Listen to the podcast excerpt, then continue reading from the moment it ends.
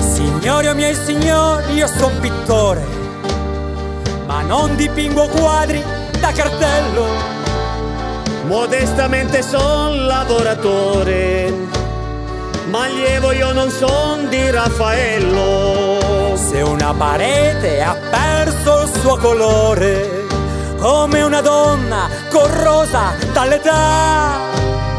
Signori miei signori, io sono pittore e ora vi dico come si fa.